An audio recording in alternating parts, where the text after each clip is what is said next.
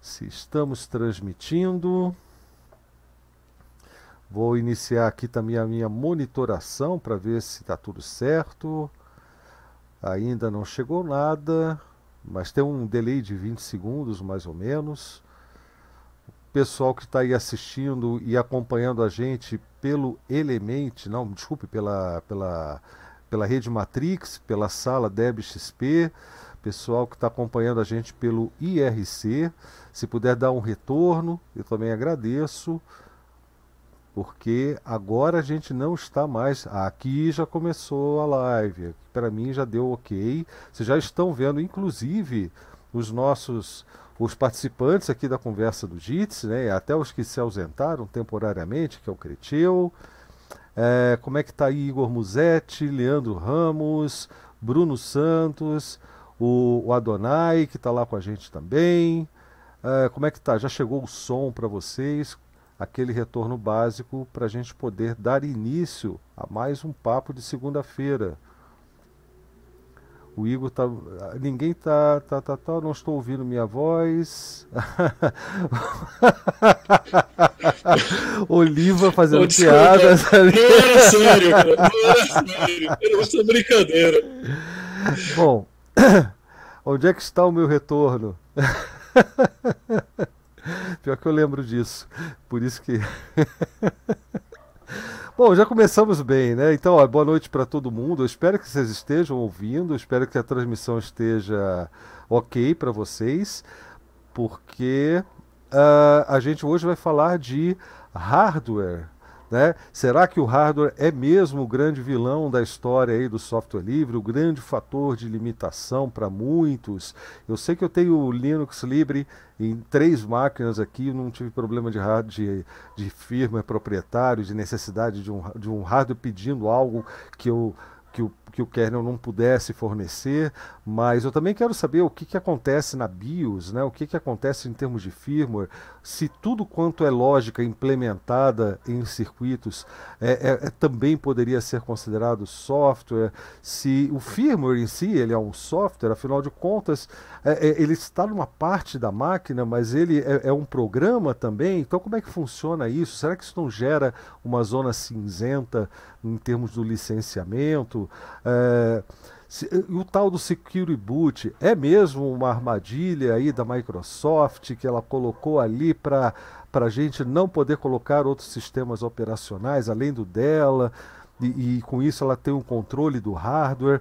Tudo isso tudo isso a gente pretende conversar e aprender bastante. Aliás, eu quero aprender bastante sobre esse assunto, não é a minha especialidade, mas é uma preocupação. Afinal de contas, eu quero que minha computação seja livre e eu não quero saber do hardware me limitando nesse aspecto.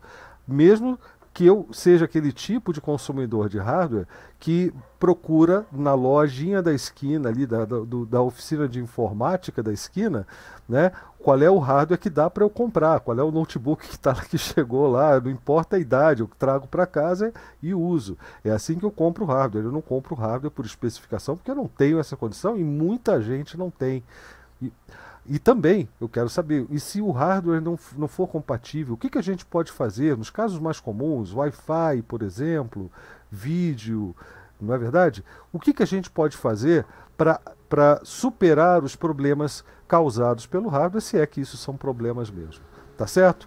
E eu só peço a vocês que deem uma olhadinha depois na página do, da comunidade da BXP, onde está sendo publicada essa live, porque lá também tem as formas de apoio para esse nosso trabalho aqui na, na comunidade da BXP, no canal da BXP, que agora é mais um canal aberto, né? porque nós não estamos apenas em uma plataforma, nós estamos mudando de plataforma e procurando sempre aquela forma de fazer a transmissão que seja mais justa, mais respeitosa com você que assiste o nosso trabalho. Tá? Então dá uma olhadinha nos nossos apoios, se tiver condições, se tiver vontade, dá aquela forcinha pra gente, mas vamos direto ao assunto. Boa noite, pessoal. Boa noite, Cretil, é, o, o, Fernando, a Agnes, Luizinho, o Tiago, o Carlos, o Oliva, Faustino, o Juca. Bem-vindos a essa live de segunda e podem se apresentar aí na ordem que vocês acharem mais interessante. Eu queria pedir licença, é, porque talvez eu, eu, provavelmente não vou conseguir ficar muito tempo hoje aqui com vocês, que eu tenho um outro compromisso que indiretamente está relacionado com hardware também, porque a empresa que eu operava uma, muitos anos atrás, é, que fabricava impressoras 3D com, com software livre, firmware livre e tal, é, a gente descobriu que tinha uma pendência de uma documentação lá, de uma bolsa que a gente fez no, é, junto com o CNPq, que faltou mandar um documento. E a gente, apesar da empresa não estar tá operando mais ainda, a gente vai ter que, é, justo hoje, hoje é o deadline, eu preciso terminar de escrever esse relatório e mandar lá. Então, calhou que eu, eu vou ter pouco tempo para ficar batendo papo com vocês aqui hoje. Mas eu queria só deixar um, um, uma observação, foi meio coincidência, assim, né? É, eu não sabia que esse ia ser o tema de hoje, mas Multa ele, é, semana passada. Poxa, eu avisei com tanta antecedência, pelo menos 15 não, minutos. Não, não. Então, mas semana passada, é, na, na, uma, um pouco menos de uma semana atrás, acho que na quarta-feira, eu publiquei no, lá no meu canal de vídeo Happy Hacking uma gravação de uma palestra que eu dei no evento da Liber Planet, né? É, que é a, é a, conferência anual do, do, do, da Free Software Foundation, né? E eu dei uma palestra sobre engenharia reversa e, e questões de, de firmware e tal. Eu falo um pouco do, do, Linux Libre, falo um pouco de algumas coisas de engenharia reversa de, de binários e tal, de, de, de, firmware. E tá em inglês porque foi eu dei a palestra lá, né, para o público lá em inglês. Eu não tive tempo de, de fazer legenda, mas tem, tem, um amigo meu que de vez em quando ajuda fazendo legenda para português, mas esse vídeo eu acabei de subir, então não, não tem legenda ainda. Mas se, se, alguém quiser, tiver a fim de ver em inglês mesmo, é uma palestra que eu dei sobre, sobre o tema, né? Que dão, coloco as minhas principais considerações sobre o assunto, que, sinceramente, de lá para cá não mudou muito, né? Então. Mas é isso, eu vou, eu vou deixar vocês, vocês falando aí, é só para dar a dica de dar uma olhadinha depois lá na palestra que eu dei, tá? Que aí vocês ouvem com calma. Valeu, Juca. Coloca o link pra gente, se você tiver. Não vou sei pegar. se você tá lá na Matrix. Vou pegar e vou mandar para você. Ah, eu queria. Só um pouquinho daqui, eu vou receber o Geraldo que chegou também da comunidade Fedora. Tá? Bem-vindo, Geraldo, como sempre, né? Muito obrigado aí pela presença. Obrigado, obrigado, obrigado. Cheguei tarde, então, mas cheguei. Não, chegou tarde, não. Desculpa. Boa noite a, a todas e todos. É, agradecer a presença de quem pôde estar aqui conosco na sala para colaborar para quem só veio assistir de camarote, como disse o Blau, né? É, vou aproveitar também para dar um puxão de orelha no Juca, né? Porque se ele tiver na, na rede Matrix acompanhando a comunidade Deb XP, ele já sabe desde quinta-feira qual era o tema, né? Mas é claro que ele não observou porque ele está com muitos afazeres, né?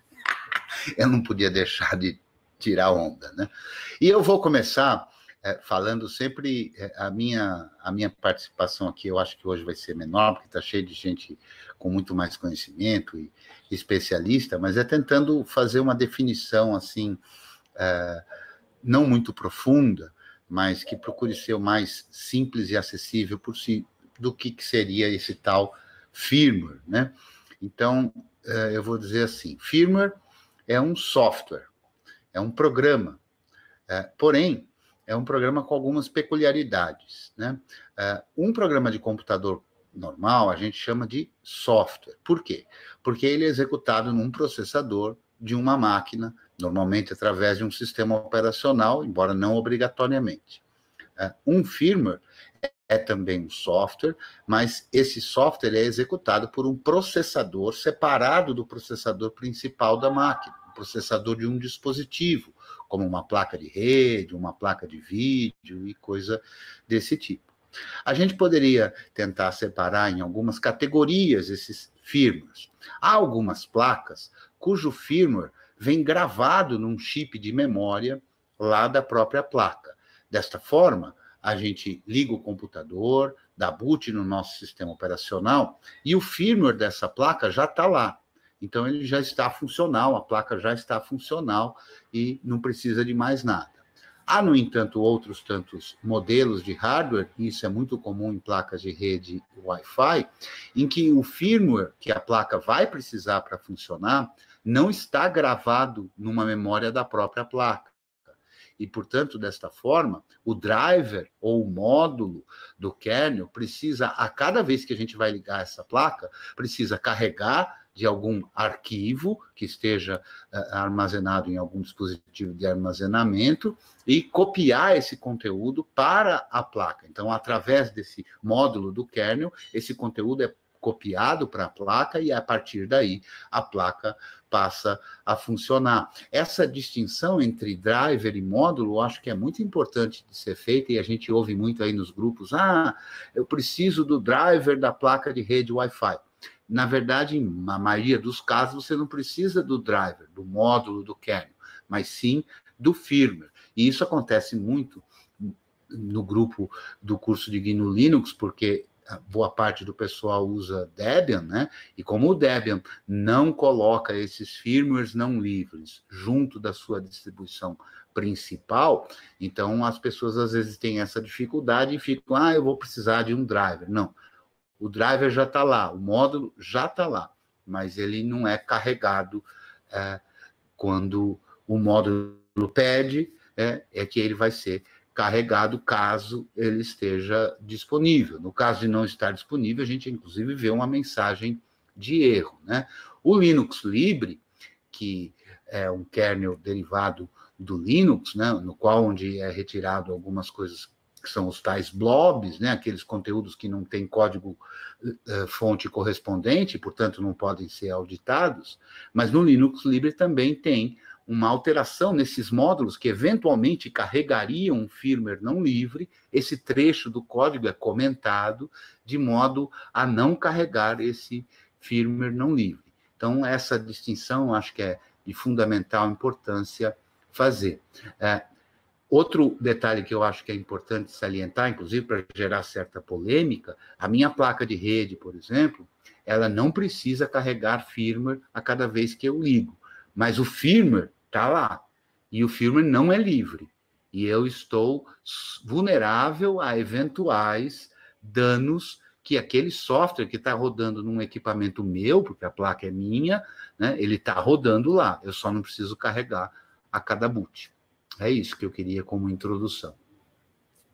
É, é eu queria complementar que essa distinção de se está salvo numa memória do próprio dispositivo para é, é, é, uma memória permanente, né? Ou se tá no, ou se é precisa ser carregado numa memória volátil, né? Ou seja, toda vez que vai ligar o computador precisa subir de novo o programa. É, é usado é, e eu acho que o Oliva vai poder saber explicar isso com mais clareza. Mas o, o, o que eu me lembro é que é usado como argumentação até pelo, pelo posicionamento oficial da Free Software Foundation a respeito é, da distinção de prioridades, né, do que deve ser tratado como parte da problemática do software livre que precisa ser resolvida e outras coisas que são para todos os fins práticos equivalente a uma implementação dos mesmos algoritmos, mas por meio de outras técnicas, é, por meio de técnicas que não permitiriam, é, que inerentemente não permitiriam sua atualização. Então, na verdade, o que, o que a FSF coloca o que eu acho que faz bastante sentido é que é uma questão de assimetria de poder. Quando o fabricante tem o poder de fazer a atualização, existe uma interface que viabiliza que o fabricante possa é, colocar versões novas, modificações, etc. Mas essa interface não pode ser utilizada pelos usuários porque existe a falta do código-fonte ou a falta do licenciamento livre no código-fonte desse firmware, aí é uma, é uma questão de, de desequilíbrio, de desbalanço de poder. Mas quando a, o, o firmware é implementado, a, a, funcionalidade é implementada por um firmware, que é software, só que esse software está gravado numa memória ROM, que é gravada na fábrica, pelo fabricante, mas uma única vez na fábrica, e daí, daí em diante nunca mais se mexe, porque é. Ou é porque é impossível, ou porque é muito pouco prático de você trocar aquele chip de ROM. Então, é, o, o, fabricante não tem o poder de mudar mais depois que sai da fábrica. Então, não existe um desequilíbrio de poder também. Entendeu? Teria que se comprar uma placa nova, pegar um modelo novo para ter uma versão atualizada daquela funcionalidade. E aí, por que, que eu acho que faz, até faz sentido isso? Por mais que eu, eu sei que é software que está rodando ali dentro, do ponto de vista técnico, eu sei que é uma máquina de estados lá, uma CPU e tal, mas poderia ser outra coisa e que diferença faria? Entende? Que, que diferença faria ter uma funcionalidade implementada por uma sequência de instruções rodadas por uma unidade de processamento, ou a mesma funcionalidade implementada por portas lógicas, mapas de Carnot, lógica booleana, circuito digital lá, que tem a mesma funcionalidade. É um, é um mero detalhe técnico. Se, do ponto de vista prático, ninguém, nem mesmo o fabricante, é, é, tem uma interface de atualização daquilo, né? tem, uma, tem uma, uma, forma prática de atualizar aquilo sem ser lançando um modelo novo. Né? Então, mas eu, eu, eu não sei se foi claro o que eu disse, eu queria é, que o Alexandre Oliva complementasse isso que eu disse, só para ver se eu, se eu entendi corretamente. Eu compartilhei na comunidade DevXP, no Matrix, um link que foi passado para mim pelo, pelo Adonai, que justamente trata das prioridades da Free Software Foundation uh, uh, sobre o tema. Legal. Oliva, prazer ter você aqui novamente, cara. Não estamos ouvindo ainda, viu?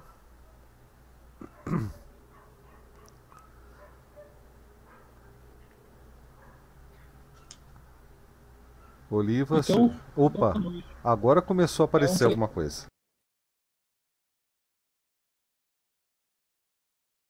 A minha sugestão, Oliva, é que você faça como da outra vez. Você sai e volta para a conversa, para o Jitsi, para ver se consegue uma melhor conexão, enfim, porque travou, inclusive, aqui agora, né? Travou completamente. Bom, enquanto o Oliva está resolvendo, já que aqui para a gente ele está como desconectado, vamos conversar aqui com o Tiago Mendonça também. Tiago, boa noite, cara. Opa, boa noite, tudo bom? Tudo jóia. É a primeira live que eu tô tanto assistindo ao vivo, né, quanto participando. Olha só, o, o Thiago, o seu som estava muito bom aqui no papo anterior e de repente ficou bem ruim. Aham. Uh -huh. Ah, agora melhorou. É, eu tô tra trazendo o microfone para perto aqui. É, eu... O que, que eu posso trazer de contribuição para cá? Eu acho que eu sou um bom seguidor de tutorial e um bom tradutor. Resumindo, seria isso. Mas tenho, tenho utilizado Linux Libre há, um, há bastante tempo. A minha máquina principal hoje roda um Triskel com Linux Libre tranquilamente. Opa, o Oliva chegou. O Oliva chegou. E continua picotando, viu, Oliva? Tá bem ruim. Tá bem ruim mesmo a conexão. Uma pena, né? Porque. Eu acho que a gente vai ter que fazer um laboratório aí na, na, na rede do, do Oliva. É, para ver se a gente consegue ajudar. o Oliva disse que gostaria de falar, mas a gente não está conseguindo ouvir. Vamos aguardar um pouquinho mais. É, pessoal, eu tenho que falar uma experiência muito bacana que eu estou tendo com software livre. É uma experiência muito boa também, né? Mas tem a ver também com o meu hardware aqui, né? Do meu lado, que está aqui do meu lado. É... Falando também sobre o que o, do que o Thiago falou, né? Sobre software livre e também sobre RUM, né? Que tem o, o código código não livre, né? Do firmware, que também é um software, né? Que faz conexão com o hardware, né? Que sem o firmware a gente não tem nem acesso ao ao hardware, né? Em si, né? Foi que nem aquela mensaginha da do, do Linux para a NVIDIA, né? Que não vou nem precisar nem falar qual foi a mensagem, né? Que todo mundo acho que entendeu na hora, né? Porque bem anos atrás, antes da NVIDIA soltar o software é, não software capado dela, né? Digamos assim. É, eu tive algumas placas de vídeo da NVIDIA. Eu até tenho ainda duas placas aqui, é, velhinhas, né? Não old, né? Mas eu tenho duas placas de vídeo aqui. E eu fiquei feliz quando o software livre funcionou na placa de vídeo que eu tenho aqui. É uma FX 5200 e uma FX 5500 da NVIDIA. Duas plaquinhas de vídeo bem bem velhinhas, mas hoje em dia para jogos para jogos old school, elas dão conta do recado também. Só que com as placas de vídeo atual também, que dor de cabeça. Eu entendo o pessoal do Linux também, porque tá tendo essa dor de cabeça. Porque a porcaria da Nvidia não lança software, não lança software capado, e a gente é obrigado a decompilar o software para ver o que, que tem naquele maldito firmware da, do hardware. Mas eu entendo o que vocês também estão querendo dizer. E eu também sofro com isso aqui em casa também. Quando eu vou configurar um, um, um asterisco aqui também. De ter um maldito firmware Tá capado. Legal. O Agnes, a Agnes está querendo falar. Agnes. Oi. Boa noite, Agnes. Enquanto, noite. No, enquanto o Oliva está tá ali sofrendo com a Claro, né? Vamos conversando por aqui. Diga, Agnes, tudo bem? Boa noite, que bom ter você por aqui. Boa noite. É, obrigada pela chance de falar um pouquinho. Eu, tenho, eu, eu queria até questionar agora em relação por exemplo, falando da NVIDIA, é uma dúvida que eu tenho. A NVIDIA seria uma, uma instituição, uma, instituição privada, certo? Mas ela seria, como é que eu digo, com é, softwares privados, no caso. E como é que a gente, querendo usar um software livre, poderia da melhor forma usar alguma placa da NVIDIA ou alguma placa de vídeo, se é que tem, que não seja privado. Do modo que seja é, livre, né? abertamente livre. É isso que eu queria dizer. Maravilha. Eu não sei. Eu falei, entendi. Eu não, um eu entendi. Confusa. Eu entendi, Agnes. É, eu acho até que o Thiago está querendo responder, não é isso, Thiago?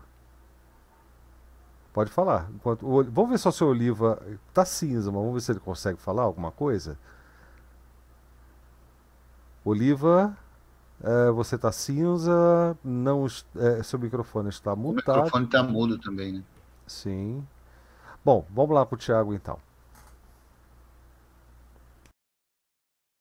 É, Agnes, se você quiser usar alguma coisa da NVIDIA só como software livre, você pode usar o driver no VOP ele é feito engenharia reversa, o desempenho não vai ser lá grandes coisas se você quiser. Bom, se você quiser jogar jogos AAA que não são livres nele, né? mas para o uso do dia a dia, para fazer stream, ele já, já vem carregado por padrão. É o máximo de desempenho que você vai conseguir aí com um software livre com placa de vídeo NVIDIA.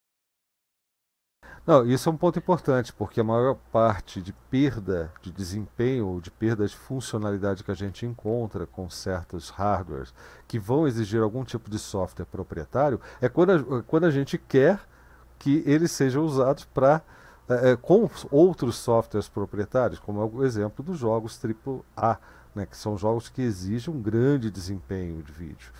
Né? Então, é de fato para o uso geral, para o uso no dia a dia, para qualquer outra finalidade, a gente tem plenas condições de trabalhar normalmente sem qualquer, é, é sem qualquer software proprietário, blob, a não ser em casos como, por exemplo, casos de, de Wi-Fi, placas de Wi-Fi, que algumas vão exigir um, um determinado drive lá da, da da, da Intel e, e, se você não tiver, sua, sua, placa simplesmente não vai funcionar mesmo. Aí você é obrigado ou a, ou a colocar um dongle, né, um, um, um, dispositivo externo, ou até fazer a troca se, se for possível. Né? Então, nesses casos, sim, você tem aí uma privação. Acontece muito com Wi-Fi e, e com Bluetooth também. Né? O Bluetooth é outro que dá muito problema em relação a isso. De uma forma geral, qualquer outra limitação que eu conheça tem mais a ver com o uso que você quer dar ao, ao, ao seu computador. Diga, Cretil, o Cretil levantou a mão também? É, é porque essa questão da Agnes coloca um ponto que eu acho que é muito importante, que está na nossa mão, né? Então, quando a gente vai, é claro que algumas vezes você não sabia disso e tudo, e não pode ser penalizado ou, ou achar que o vilão é você, né? Mas isso tem a ver com o nosso poder como consumidor. Né? No momento em que a gente vai comprar alguma coisa, é que a gente estabelece esse pequeno poder que a gente, como consumidor, tem. Né? Então, o ideal é a gente analisar o equipamento que a gente vai comprar para ver se ele é minimamente uh, uh, ou que ele não seja hostil ao software livre. Né? O meu computador, por exemplo, o único dispositivo que exige um software não livre, um firmware não livre, é o Bluetooth. E eu escolhi comprar o equipamento, ou adquirir o equipamento, ou usar o equipamento, mas não uso o Bluetooth, porque eu não quero ter firmware não livre. Então, a gente, como consumidor, tem que ter a possibilidade de escolher. Se você só foi se preocupar isso quando já tinha o equipamento, ou você ganhou o equipamento, ou só foi o que deu para você comprar, enfim, seja lá qual for a razão, a gente tem que saber ponderar o que, que é mais adequado para nós a cada momento. Né? Lembrando sempre também, que eu acho que isso é fundamental,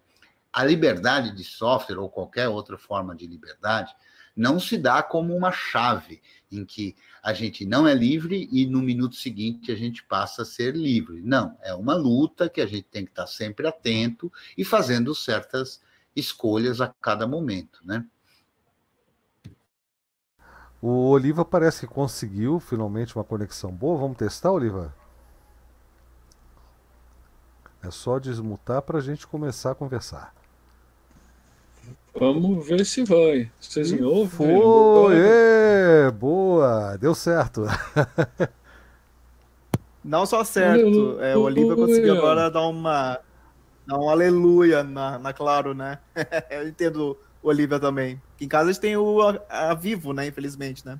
Mas. Pode falar, é, Oliva. Eu tenho as duas que é para não ficar sem, mas, mas, mas nenhuma das duas me atenção honesta. Tanto que eu sempre fico de pé atrás, assim, de usar vídeo, de, de dessas coisas. Mas vamos lá. É, eu não sei o quanto a conversa andou desde que eu tentei fazer a intervenção anterior, mas eu queria falar do, do firmware. Eu, eu, eu, um dia eu morri de vergonha que eu descobri que, que firmware era firmware, porque o, o, o firme é aquele que fica entre o macio, né, o soft, e o, e o duro, o hardware, o hard, né? E aí depois eu vi outra pessoa falando que tinha descoberto a mesma coisa. Eu falei, você sabe que eu acho que tem um monte de gente que não sabe isso?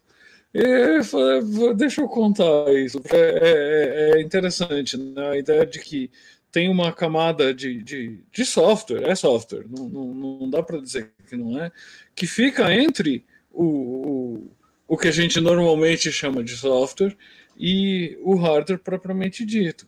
Né? Ela fica ali no meio, fica embaixo do sistema operacional, por assim dizer.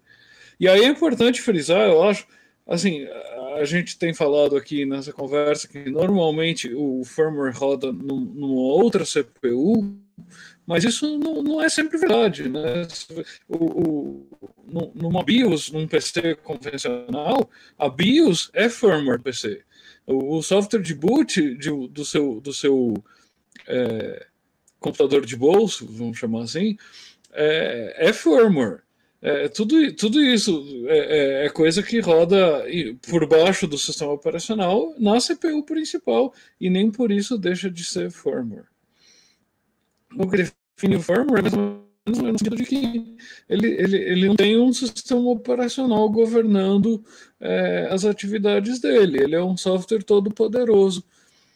E nesse sentido, ele, ele, ele pode ser muito mais perigoso é, se a gente vê, mesmo aqueles que rodam em, em periféricos, né, em, em, CPUs adicionais, ele pode ter acesso a toda a memória do sistema, ele pode ter acesso a, aos outros dispositivos, isso quando ele não tem acesso também à rede externa. Né?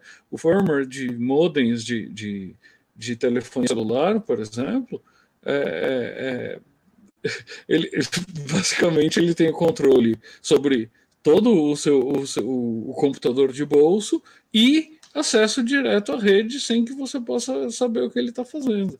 Então é um negócio meio é, é, preocupante para mim, assim.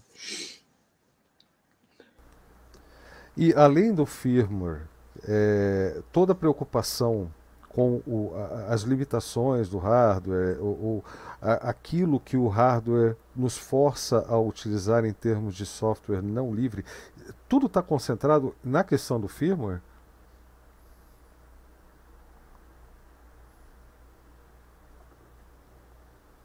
Ah, então, vamos lá. É, é, essa é uma complicada, eu tenho um monte de coisa para falar.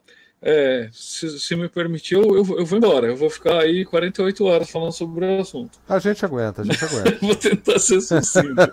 eu vou tentar ser sucinto. É, eu nunca consigo, mas eu tento, eu juro.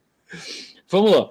É, quando, quando a gente falava em hardware, sei lá, 30, 40 anos atrás, 20, acho que já tinha começado a mudar, mas 30, 40 anos atrás, a gente falava muito de componentes discretos, né, de, de, de a gente montar um computador é, é, é co conectando o fiozinho é, do, do, de um chip que fazia o AND com outro chip que faz o NOT, e, e aí, assim, o, era muito claro, quase olhando para o para a placa ou para o pro protoboard ou o que fosse que você estava usando como, como substrato, o que é que aquele hardware ia fazer.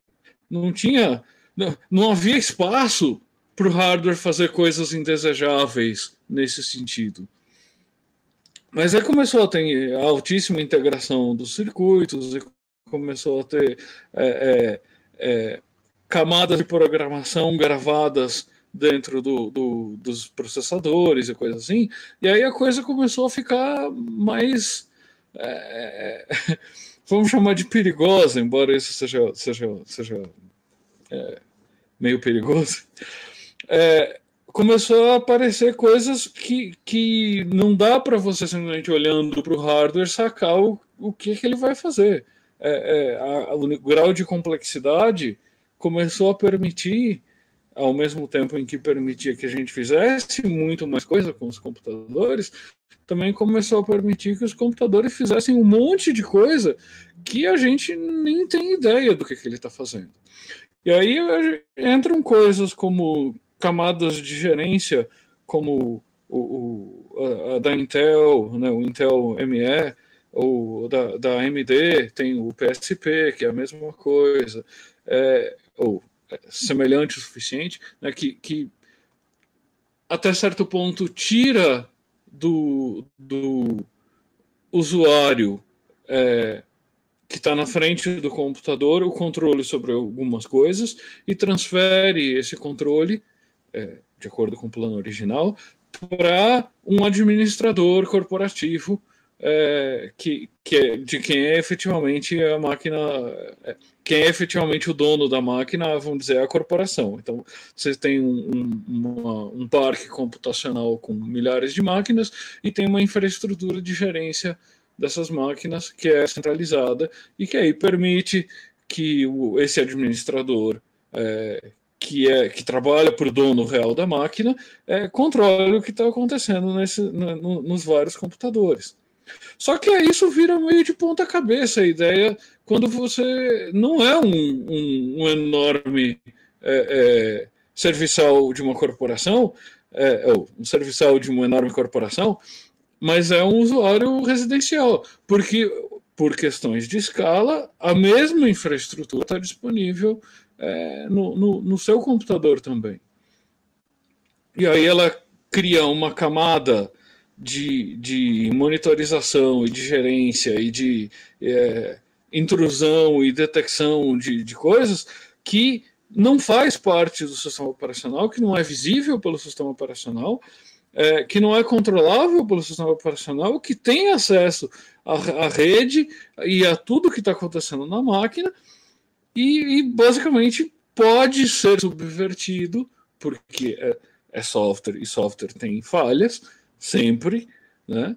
É, é, então, à medida que vão descobrindo falhas nesses componentes de software, o seu computador vai ficando exposto a, a, a esse tipo de ataque.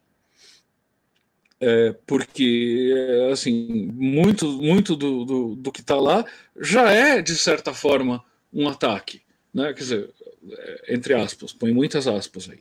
Muito do que está ali é para gerência, monitorização e controle remoto do computador. Quer dizer, basta você conseguir achar um jeito de dar ordem para ele fazer aquilo que você quer de fora e você ganhou o, o aquele, aquele computador para você num nível em que sistema operacional nenhum consegue sequer detectar. A criptografia, então, Olivo. Então, isso foi um passo, eu acho, muito, muito. Oi. Nesse ponto que você está agora, é, a criptografia, criptografia teria algum valor de proteção nesse aspecto? Porque não tem um sistema operacional ainda, é tudo no controle da máquina. Tá, vamos lá.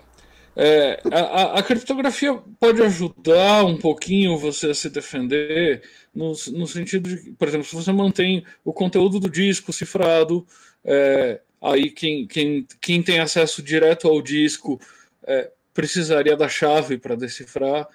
Mas quem tem acesso pleno ao computador remotamente vai conseguir achar essa chave na memória, vai conseguir acessar os dados que estão ali.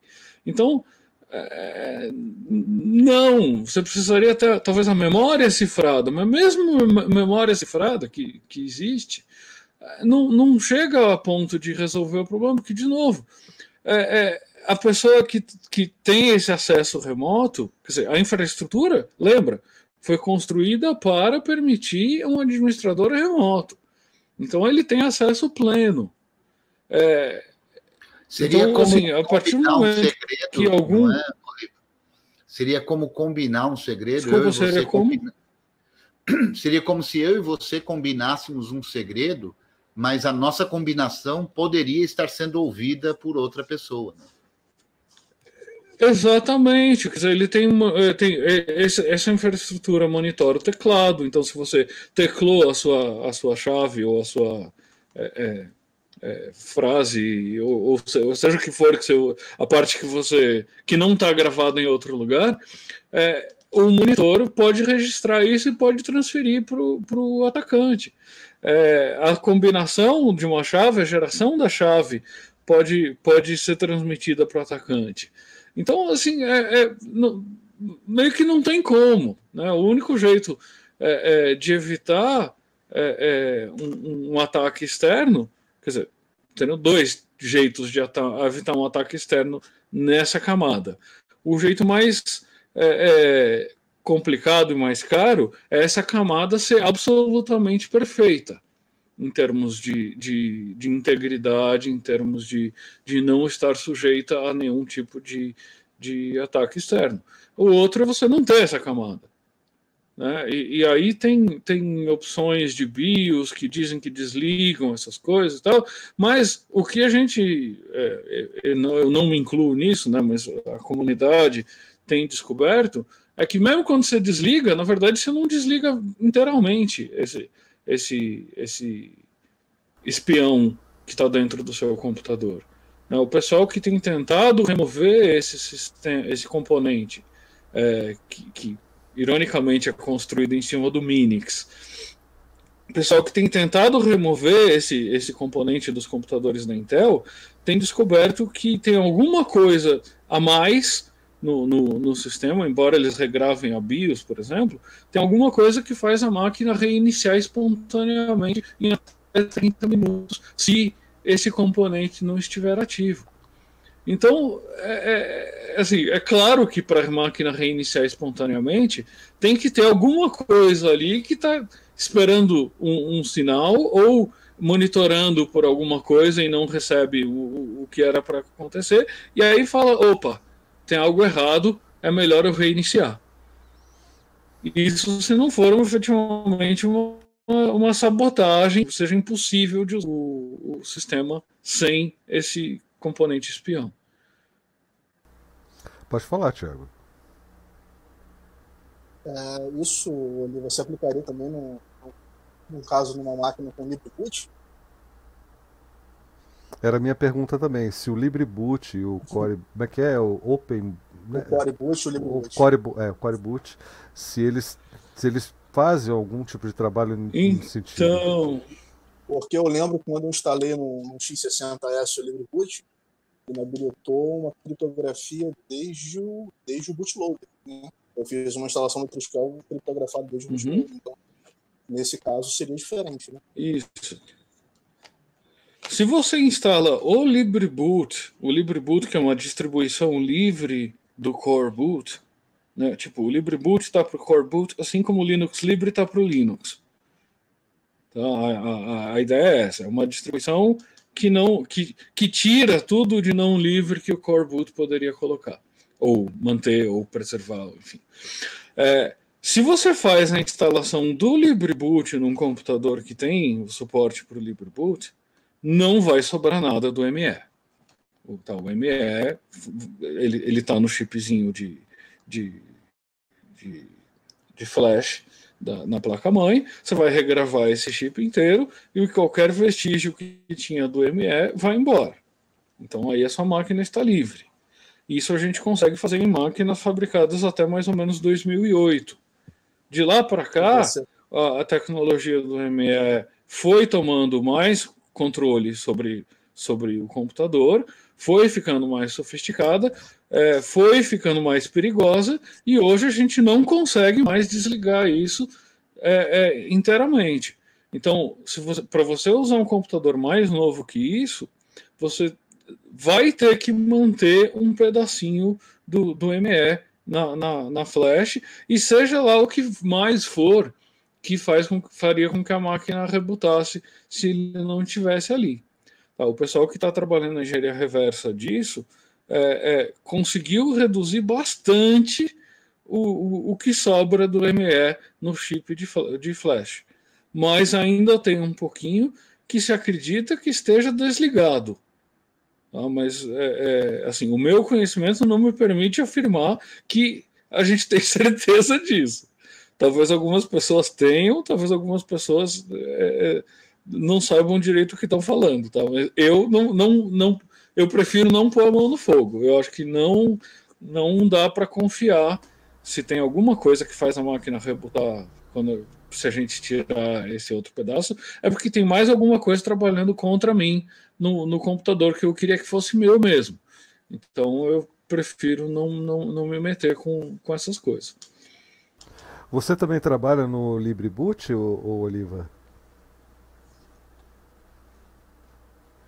Não, eu não trabalho no, no LibreBoot. Eu, eu, eu, eu, eu, converso bastante com a Lia, que é uma das, das desenvolvedoras, mas eu não, não, não tenho. Assim, meu envolvimento é de, de fã, de apoiador, de, de, de assim, eu nunca, nunca e, e, claro, divulgador, eu já dei palestra sobre, sobre é, a, a, o exorcismo de, sistema, de, de, da BIOS privativa e coisas assim, né?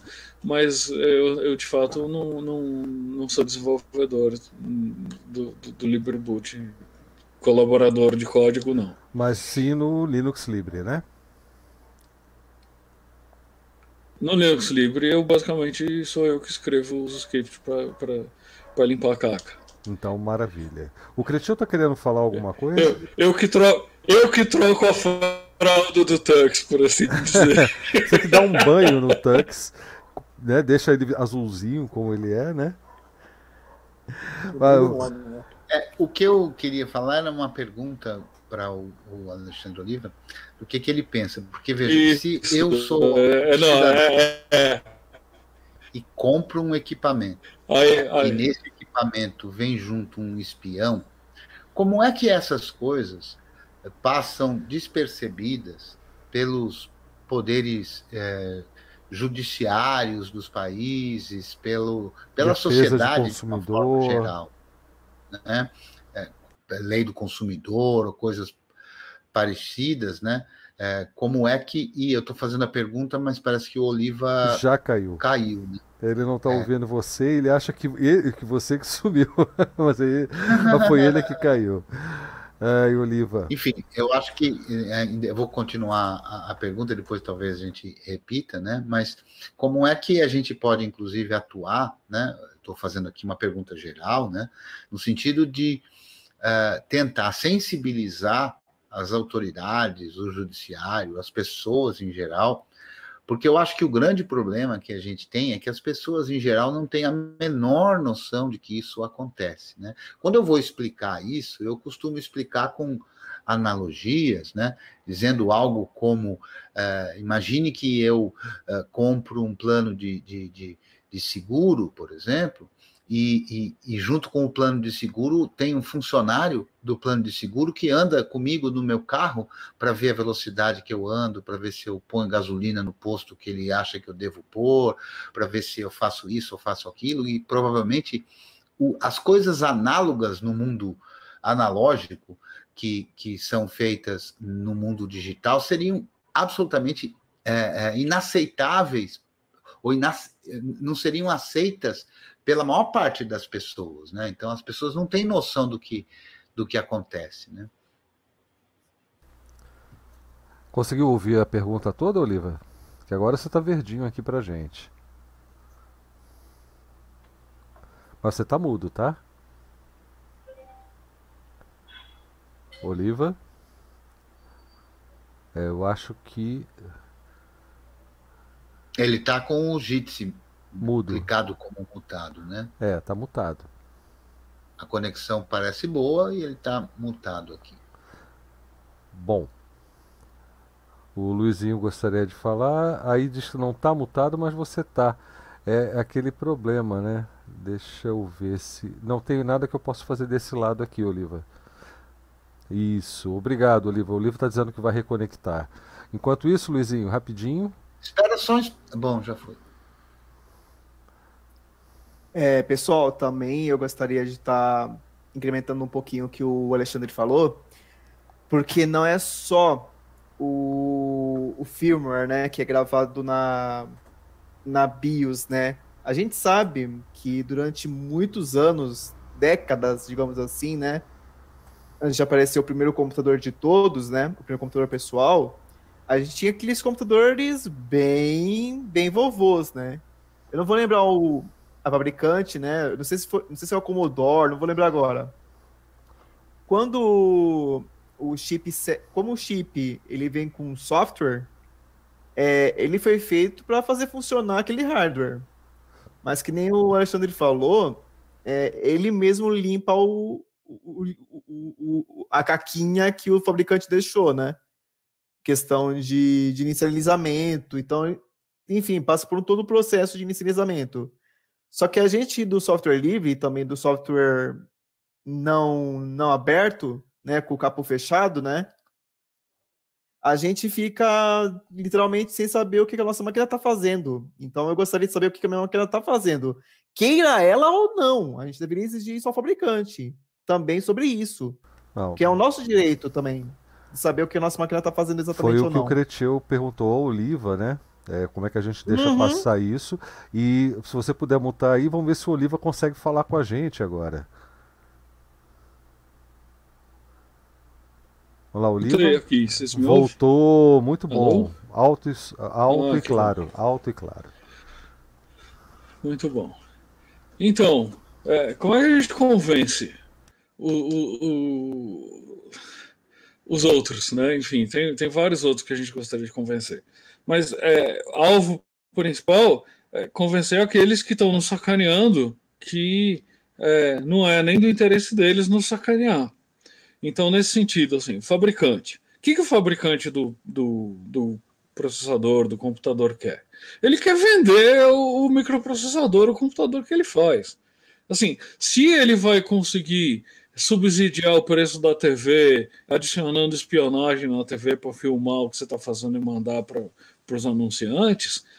É, assim, se a gente não der uma resposta forte para o fabricante, que a gente não quer ser invadido na nossa sala de estar, ou no nosso quarto, ou no nosso é, banheiro, vai que tem hoje, eu li outro dia que gente que tem TV no banheiro. Né? Se a gente não conseguir transmitir para o fabricante que, que isso não é bem-vindo, eles vão continuar fazendo. A pressão econômica para fazer isso está aí. Mesma coisa, governo. Quer dizer, o, o, governo hoje tem um monte de, de, de, iniciativas que basicamente exigem que você tenha um espião de bolso é, é, para você conseguir interagir com ele. Não pode. Não, não, não, não, assim, não é só porque não funciona, é porque é uma exigência que, que, que é descabida. A gente precisa se mobilizar e, e, e, afirmar claramente para o governo que isso não é aceitável. Agora, para conseguir que, que, que uma voz dessa seja ouvida, não vai ser com meia dúzia de nós reclamando no, no, num canal de, de bate-papo internet que ninguém está prestando atenção, fora a nossa comunidade. A gente precisa expandir esse pensamento, é, expandir essas ponderações muito além do que a gente tem conseguido. E aí, então eu peço a ajuda de, de vocês para trazer esses assuntos que, que, que são importantes e que são bem-vindos e que as pessoas estão preocupadas, mas elas não têm o conhecimento do, do tamanho do problema que está. Levar esse, esse assunto para discussão com, com, com a, a, a, a, família à mesa, com é, é os amigos no, nos bate-papos, é, onde for porque senão a gente não consegue reverter essa situação. É uma questão de, de pressão pública. E você acha, o, Oliva, que a família, já que você falou em família, a família Arme, ela está mais isenta disso, ou está totalmente isenta, ou, ou também está sujeita às mesmas, às mesmas políticas da, por parte das empresas, das corporações? Não é a mesma, mas é parecida. Assim, tem, tem vários processadores ARM que você não consegue sequer iniciar sem um blob.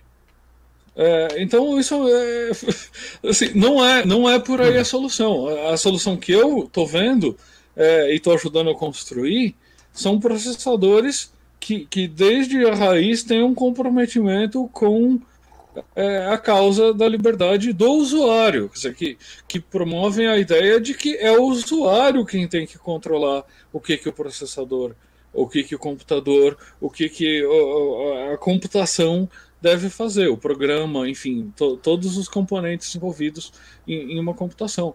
Você está falando o do projeto do eu não estou falando do RISC-V, porque é, eu não quero falar mal do Risk 5, eu não sei os detalhes dos problemas que tem, mas tem uns problemas aí, aparentemente. Eu estou falando do projeto LibreSoc, SOC, é, System on Chip. A gente está trabalhando no, no, no, no, desenvolvimento de um processador é, é, que segue a arquitetura Power, tá, que tem é, uma porção de, de vantagens em termos de liberdade é, sobre todas as outras arquiteturas, até onde eu sei. E então ele tem se mostrado uma base importante para a gente construir um processador realmente livre. É, pode ser que existam outros, tá? Mas eu sei que o plano original desse projeto, numa época que eu ainda não, eu ainda não tinha me envolvido, era basear no RISC-V. E foi necessário não, é, não foi uma questão de preferência, foi necessário abandonar o RISC-V e deixar, e, e deixar para trás um ano e meio de trabalho de um monte de gente para migrar para a linha Power, porque ela se mostrava possível de, de atingir o nível de liberdade que a gente queria. Então o caminho está pelo Power PC. Por enquanto. Tá, vamos lá. Eu não, quero, eu não posso afirmar isso. Eu Entendi. sei que as pessoas, o grupo que está trabalhando no projeto LibreSoc é um grupo extremamente comprometido em oferecer para os usuários um, um microprocessador é, que respeite a liberdade deles. Pode existir outros? Pode. Eu vi que MIPS se reestruturou e está tentando ah, fazer coisas legal. nessa linha também. Tá? É, Risk 5 tem é, uma pegada já nesse sentido que é conhecida, mas até onde eu sei, tem alguns problemas que precisam ser resolvidos. Mas onde é que eu quero chegar Opa. com a propaganda do LibreSoc? Eu quero falar que, uma vez que exista uma alternativa livre, uma vez que, que, que exista uma pressão é, é, contra a qual os, os, os fabricantes que não querem respeitar a sua liberdade vão ter que competir porque, né, de novo, eles querem vender, aí a gente consegue, tem uma chance de virar o jogo. É, para mim é muito parecido quando eu ligo para o banco, que, que um dos bancos com que eu trabalho, que me atende mais ou menos mal, é, e, eu falo para eles: escuta, eu não vou instalar um aplicativo que vocês não me, não me dizem o que faz no meu computador. Ah, o serviço que eu contratei era, era, era de, fazia transações via internet. É isso que eu faço questão. Tá? Aí eles falam: ah, mas você vai ver que você não tem alternativa. Eu tenho alternativa. Tá? Mas é, o, o, argumento deles, que é um argumento completamente é, é, monopolista né, ou oligopolista, é que eu vou olhar em volta e não vou achar uma alternativa que, que me sirva de acordo com o que eu quero.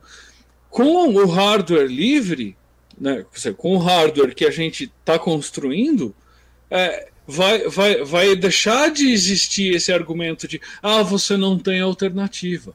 Você vai ter alternativa. E, e, e aí os outros é, competidores nesse mercado vão ter que se adaptar a essa alternativa.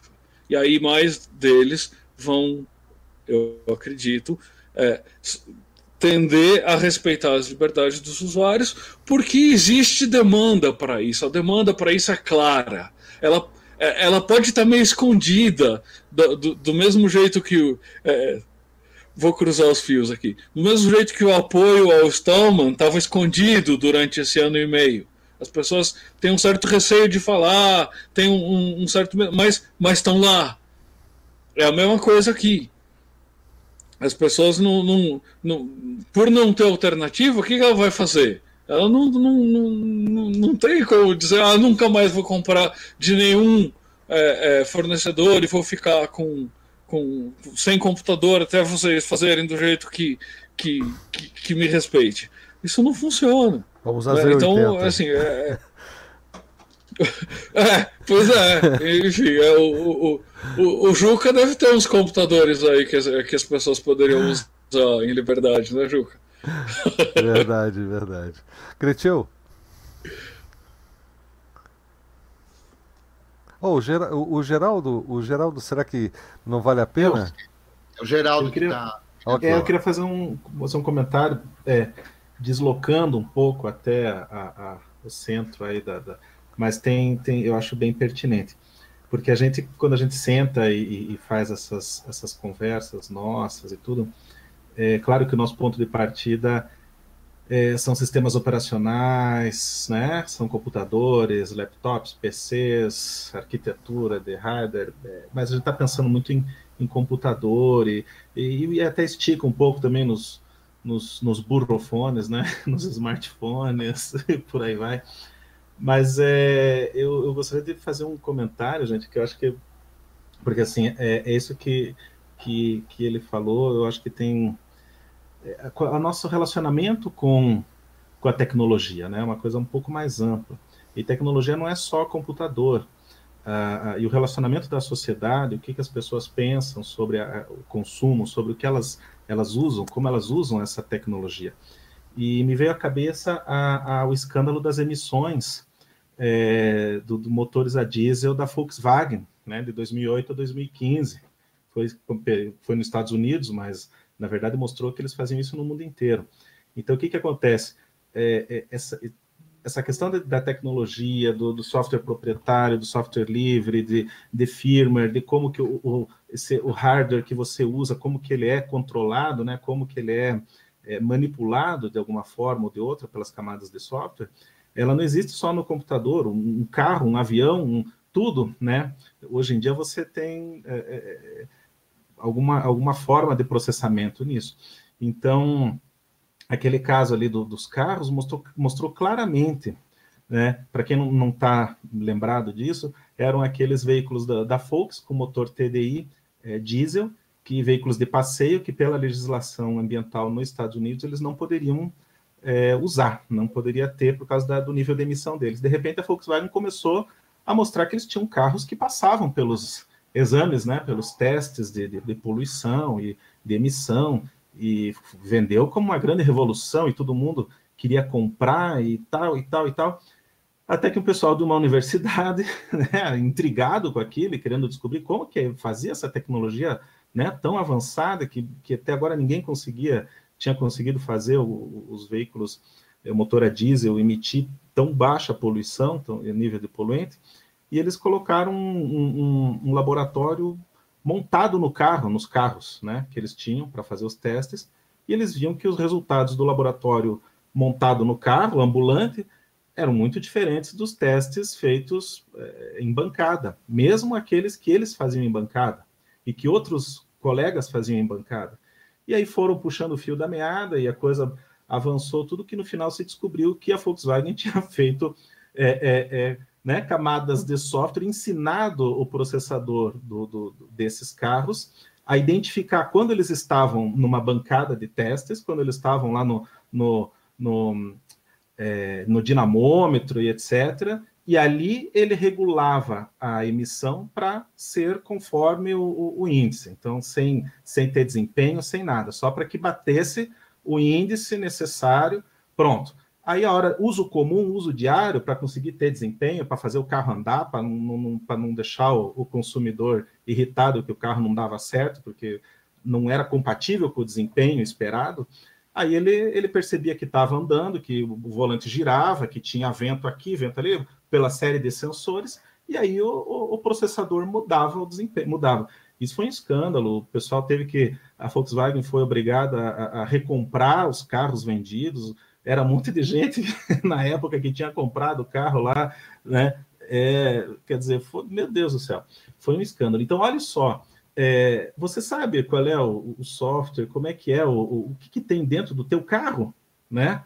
Não sei se você anda com um Opala 88, de repente você sabe, né? Um Fusca, é, você está mais por dentro. Mas qualquer carro com um processador lá dentro, a pessoa já. É, então, assim, esse nosso relacionamento especialmente no Brasil, que o povo gosta muito né, de, de mostrar e tal, meu carro isso, meu carro aquilo, e, e tunar e não sei o quê. É, é, mas é, olha só como precisa chegar longe ainda a coisa, né? Então, assim, eu não estou querendo, querendo aqui para colocar ponto final em nada, eu só estou, na verdade, ampliando mais, olha lá, o Crechel dando Não, e é perfeito, é, tô, e é perfeito isso, Geraldo. fogo no parquinho. Porque mas eu é, ia falar justamente é... dos embarcados, porque os embarcados é, também, são, todos vêm com software, e esse Gente, software, trens, quem é um dita? Trens, aviões... Quem se dá é, conta carro, disso? Carro, ônibus, o que, que tem lá dentro? O que está no cérebro, troço? Quer dizer, então é, é, é uma coisa absurda aí, né? Remédio. Gelado geladeira, né? Marca televisão. Sim, tem tudo isso, né? Vacina, o que, é que, o, que é que tem, o que é que tem no DNA da vacina? DNA eu quero jacaré. virar um pinguim. Jacaré não, eu quero virar um pinguim. Diga, Cretinho. Eu quero virar pinguim azul. Então, eu acho que todas essas coisas elas mostram certos valores que a nossa sociedade tem aceitado, né? Uh, uh, e e como é que se resolve isso?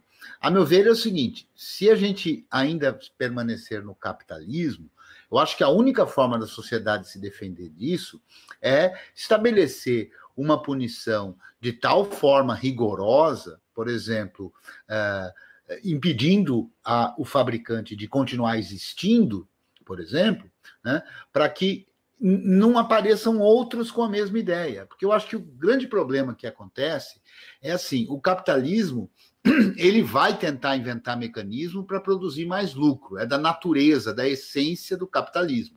Então a sociedade para se defender, para que esse afã de obter lucro tenha certos limites éticos, morais e assim por diante, é fazer mecanismos para que isso não seja interessante dentro do capitalismo.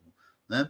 Porque é muito comum, e em diversas circunstâncias a gente vê isso, que a multa acaba justificando. No Brasil, por exemplo, tem algumas peculiaridades, né? Já ocorreu com companhias telefônicas e tudo, em que cada cidadão tem que fazer a queixa, né? E com isso, na hora que soma a multa que o, o, o por exemplo, a operadora de telefonia teve que pagar com o que ela ganhou de cobrar é, irregularmente, compensa. Né? Então, eu acho que a gente precisa, como sociedade, criar mecanismos para que não compense, porque na nossa sociedade atual, o crime compensa se, a dor de cabeça é muito pequena, né, não, não, não adianta. Não, ou se o remédio é muito fácil né, de conseguir, você vai, fica com dor de cabeça, toma uma aspirina e segue em frente. Então, é, é essa mentalidade. Nesse caso da Volkswagen, o que, que aconteceu? O cara nem foi demitido, os diretores, eles simplesmente foram transferidos de volta para a Alemanha, a coisa se abafou, fizeram, tá bom, tá bom, a gente compra de novo os carros, ficou um escândalo, durou alguns anos, mas nem na Europa isso foi, é, é, assim, e as outras montadoras que não estavam levando esses veículos para Estados Unidos? Não, não aconteceu nada com eles. Mesmo com a Volkswagen na, na, na, Europa, na Alemanha, França, também não aconteceu nada com eles, porque lá a legislação permitia um índice maior. Então, assim, a coisa ficou, ficou por isso mesmo.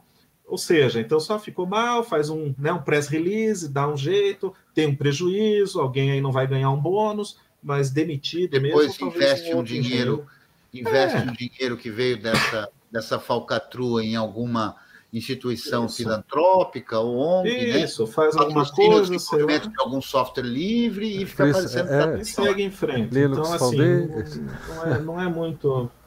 Então, assim, mas assim, e para o e pro consumidor, no final das contas, tipo, mudou alguma coisa? A pessoa agora vai saber e vai olhar e vai dizer, ah, deixa eu saber qual é a camada de software que está nesse carro? Não, o pessoal nem, nem faz ideia. Então ele quer, ele, ele compra por emoção, ele compra porque é bonito computador também, muitas vezes, o pessoal compra porque é bonito, né? Ah, mas essa capinha é azul ou é roxo? Não sei, cara. O que, que tem dentro? Ou assim, né? Pelo número do processador. Não, não vê nem o, a arquitetura, como é que foi montado o hardware, tudo. O que, que tem. Não, mas o meu é i7, o outro é i5, tá? Mas o resto tudo é uma porcaria. Né? Ah, o HD é de 1 tera. Não, eu prefiro um, um SSD de, de 480, tá muito melhor. Mas assim, a pessoa o, o que é o marketing, o que é o, o esse relacionamento nosso com a tecnologia, ele é muito assim no, no, né, no coração, na base, no impulso, no ímpeto. E eles sabem disso, porque é isso que vende. Então você faz lá, arruma a capinha... Eles gastam um monte de dinheiro para que seja assim, né? É, exatamente, exatamente, Essa é a teoria, a base da ilusão da escolha em marketing, né? A ilusão da escolha é isso. Você faz aquele combo maravilhoso, né? Que parece oferecer uma tremenda vantagem quando você entra numa, numa fast food qualquer e você vê naquilo uma, uma opção, uma falsa opção, na verdade, mas você vê naquilo uma opção que parece oferecer alguma vantagem para você. E é assim você vai tomando escolhas dirigidas, né? Você, as suas escolhas são dirigidas para essas opções que são apresentadas. E ao mesmo tempo você precisa de diversidade de opções, você precisa ter a ilusão de que existem outras opções, até para você chegar à conclusão de que aquela é, entre aspas, melhor para você. De, que é uma concorrência. Lembra, lembra do tempo da Autolatina? Então você não importa, você compra Ford, você compra Chevrolet, você compra o quê? Você tá lá na é Autolatina, no, Sim. não era Chevrolet, era Ford e era Volks, né? E aí a gente vê. E aí a gente vê que, de fato, a, a, as limitações que a gente encontra no hardware, é, ou embutidas no hardware, os problemas embutidos no hardware, eles são muito maiores do que a minha placa Wi-Fi funcionar ou não. Vão muito além de, disso os problemas.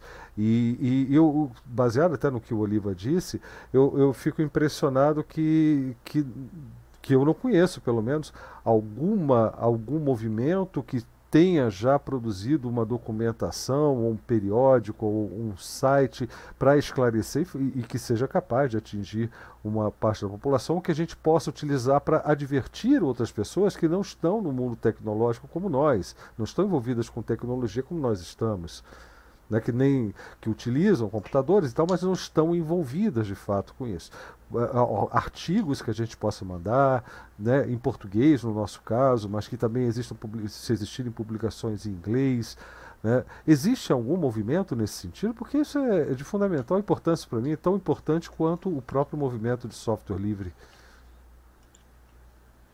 É, assim, existe e, e, e, eu acho que ele está ele tá disperso, isso é parte do problema. Né? Sim. Existe uma porção de gente atuando nessa área é, em, em, várias frentes. Quer dizer, tem o, o movimento de, de, por exemplo, é, equipamento médico, né, de, de, de marca-passos e coisas assim, tem um, um movimento de, de, direito de é, consertar é, tratores, que é um movimento bastante forte nos Estados Unidos, é, porque a gente está vendo a mesma as mesmas coisas que aconteceram com os nossos computadores, hoje estão acontecendo com as outras coisas que carregam computadores e que são dirigidas por computadores. Né?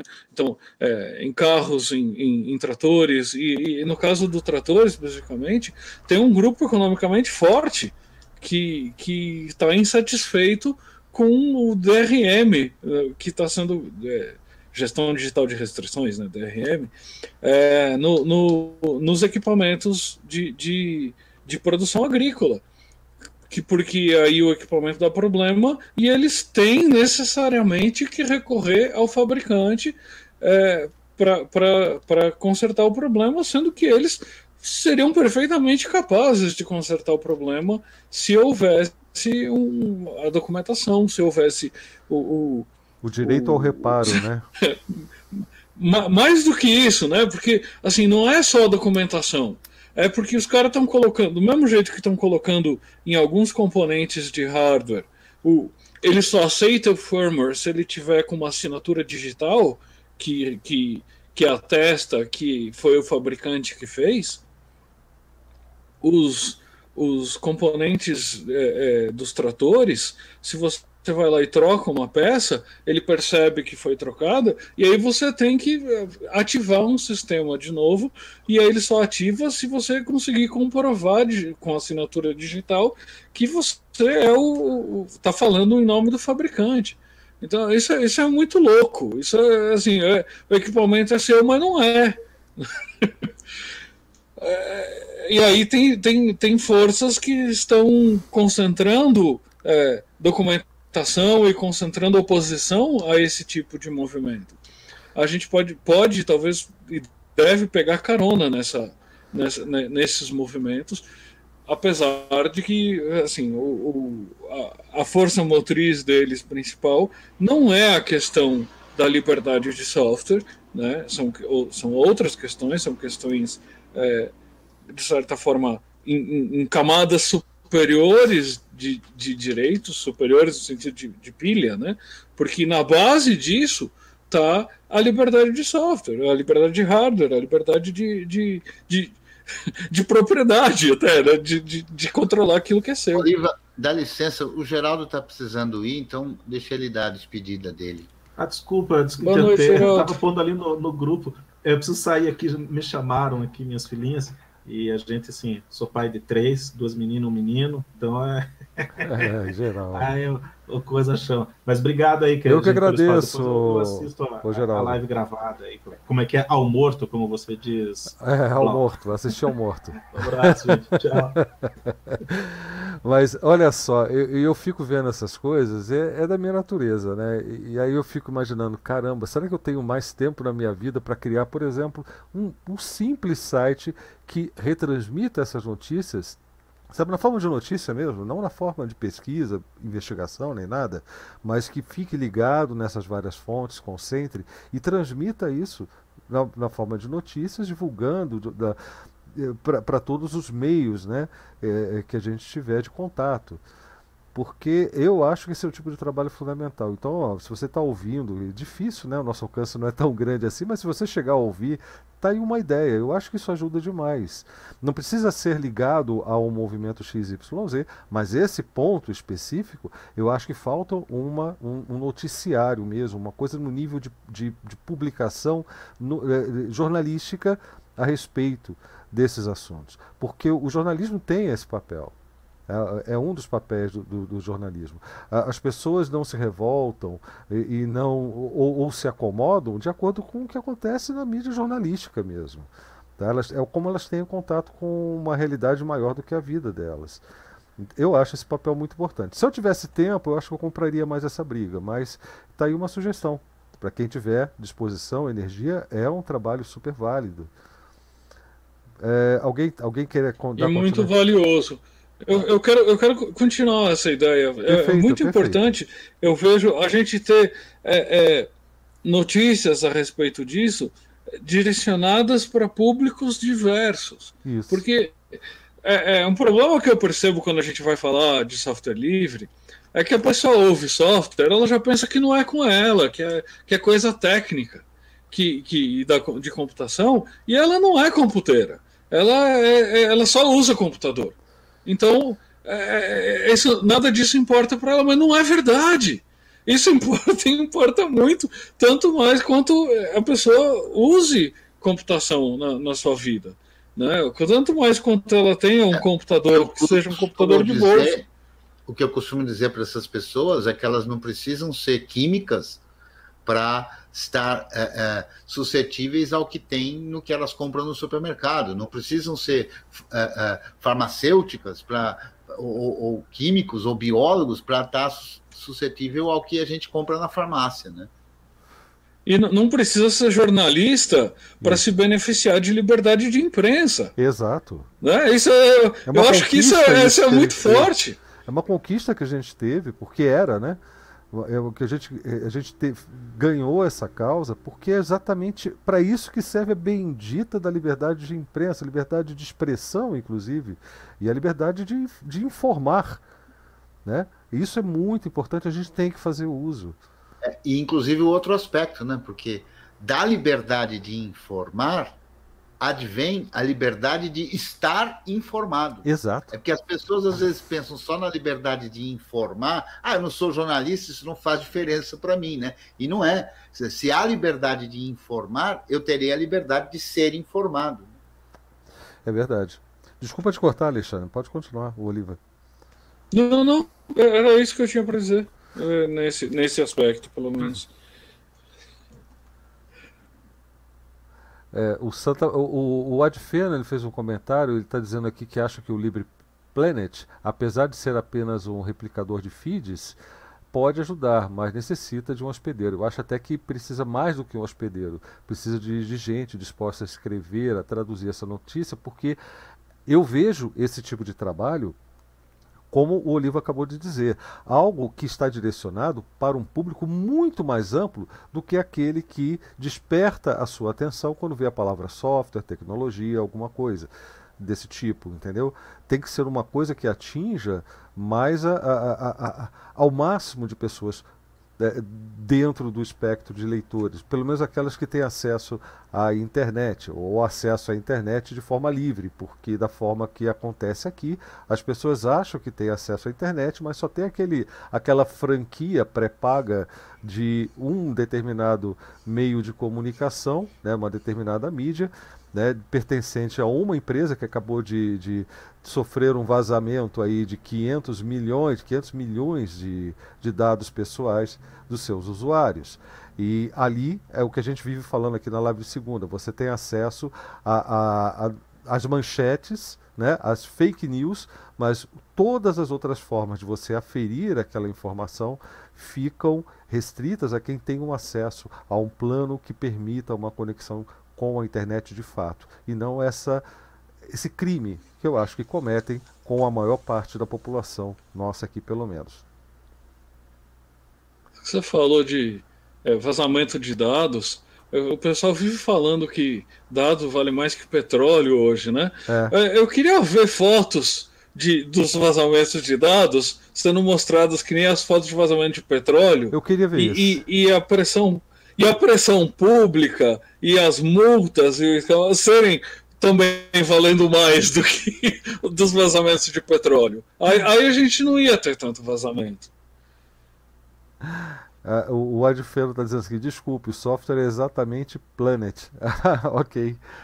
É, os Planets eu conheço, sim, são muito legais para esse tipo de coisa. Vários blogs, né, vários blogs, várias fontes de notícias diferentes agregadas num Planet né? E, e sim, isso é importante. Aí precisa. Foi acho que eu entendi agora o que você quis dizer, Adfeno. Que é justamente você criar uma plataforma que concentre isso e mostre esses resultados na forma de notícias. Para quem tiver acesso, serão notícias. Né? Para quem vai dar o, o, o a, a, a, vai replicar aquela informação, vai compartilhar aquela informação, ele está compartilhando a informação em um site de notícias. Não, perfeito, isso ajuda para caramba. Porque não precisa ficar no trabalho de uma pessoa só, né? Ele nunca foi. Eu acho que essa não é mais a ideia há muito tempo para muita gente, né? Para muitos desses projetos. Mas perfeito, isso é fantástico. O Cretil ficou AFK. Uma coisa que a gente precisa entender. Uma coisa que a gente precisa entender, gente. Ah, Pode falar. Estamos falando junto. Vai, Blau. Não, não. Você. Não estamos falando junto, não. Acho que foi algum problema aí. Pode continuar, Alexandre. É, eu queria. Eu queria. É, como eu disse, acho que foi um problema ali mesmo, porque agora ele está tá caindo. Me parece que ele caiu novamente.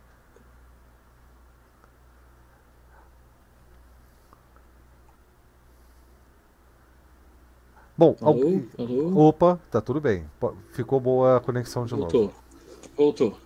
Tá. Então, o que eu queria dizer, a gente precisa entender e, e, e a gente precisa é, ajudar as outras pessoas todas a entenderem, ou muitas pelo menos, que a gente tá, tá é uma espécie de guerra de informação e de poder econômico. É uma guerra de poder. Dizer, tradicionalmente, as indústrias de, de computação e de, de, de software, de internet, de, enfim, todo, todo, todos esses meios que podem ser usados para influenciar e controlar a opinião pública, existe uma pressão sobre eles para é, é, tomar uma posição né, no, no, no, sentido de controlar. Existe uma pressão no sentido de é, é, é, minar a sua liberdade, porque a partir do momento que você abre mão da sua liberdade, é, você está transferindo poder sobre você para aquele que, que, que para quem você cedeu a liberdade. E esse poder vai ser usado depois para aumentar o, o, a, a influência, para aumentar o lucro, para aumentar o poder que eles têm sobre a sociedade. Aí a gente vê o seguinte: existe um movimento que é um tanto é, é, popular nos nossos chama não é bem um movimento enfim mas uma iniciativa é, que, que fala de código aberto que, que tem como objetivo atrair ou declarou como seu objetivo atrair as corporações para as nossas práticas. Mas o que, que eles defendem?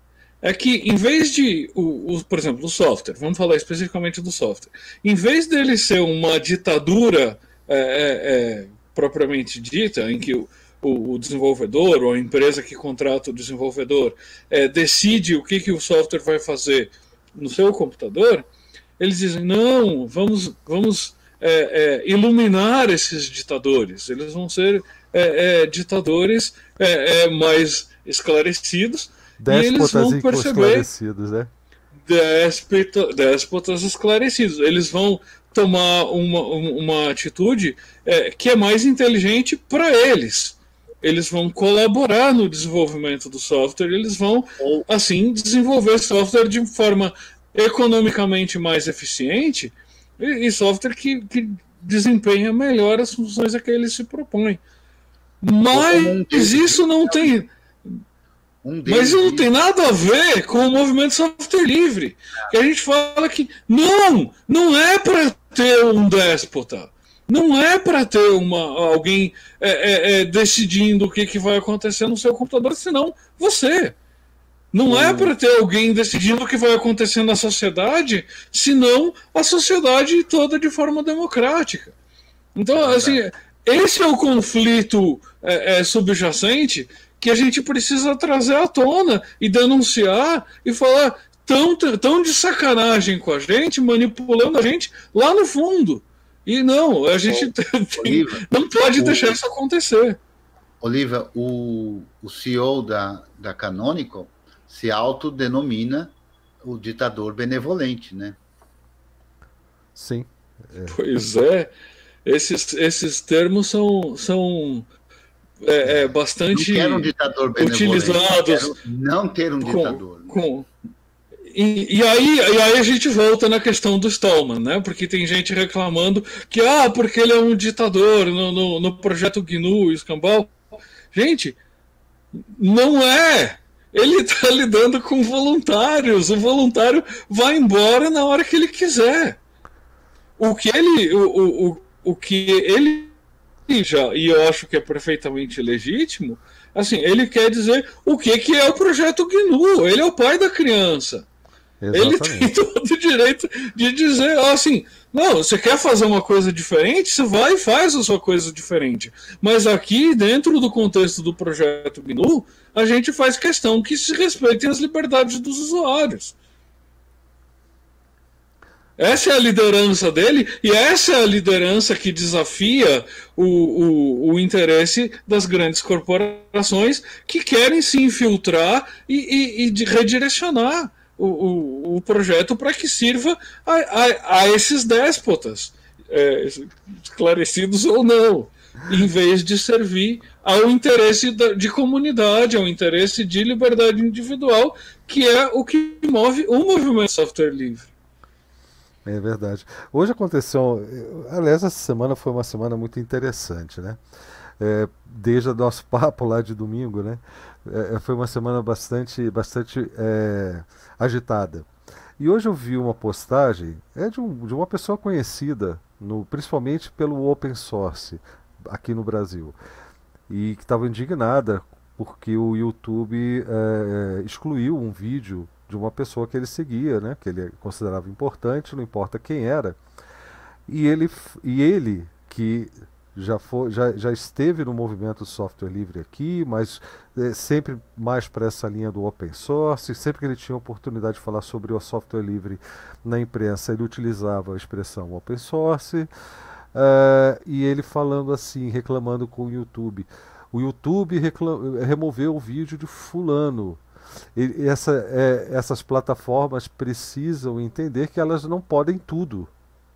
E eu digo justamente o contrário: elas podem tudo e você deu esse poder para elas. É a gente que tem que entender que elas podem tudo. Exato. é exatamente o que você está dizendo, é o contrário. É, é, é, isso é parte do problema. Quer dizer, a gente se, se, se deixar é, é, conduzir para umas poucas plataformas que não, é, não, não, não te dão autonomia. Muito pelo contrário. É, aliás... É, eu, eu acho que a gente tem que atuar de duas formas.